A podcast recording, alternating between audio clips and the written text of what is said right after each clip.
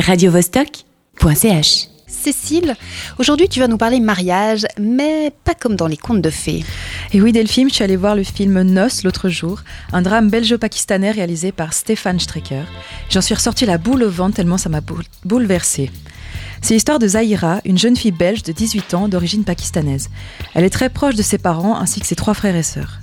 Tout va basculer le jour où ses parents lui imposent un prétendant pour organiser un mariage traditionnel au Pakistan. Elle se retrouve alors coincée entre la pression familiale, son mode de vie occidental et ses envies de liberté, comme le vit une jeune fille à son âge. Zahira compte sur son grand frère, Amir, pour l'aider à s'en sortir. Ce qui est très intéressant dans ce film, c'est que nous, en tant que spectateurs, on n'arrive pas vraiment à prendre parti entre les parents ou Zahira. Comment ça Comment est-ce qu'on peut être favorable au mariage arrangé? Non, non, je dis pas être euh, favorable au mariage arrangé, loin de là, mais le film arrive subtilement à se mettre dans la peau de chaque personnage, sans le juger ni le condamner et comprendre son point de vue sur la situation. Je t'explique. Il y a d'un côté les parents qui souhaitent respecter les traditions et conserver l'honneur familial en mariant Zahira. Ils veulent assurer l'avenir de leur fille en lui en trouvant un mari pour fonder une famille comme eux-mêmes et leurs ancêtres ont toujours fait. Les parents ne se connaissaient pas avant leur mariage et pourtant ils sont très heureux aujourd'hui. Et de l'autre côté, tu vois, on a Zahira qui refuse de se marier avec un inconnu que ses parents ont choisi et tout quitter pour aller vivre au Pakistan.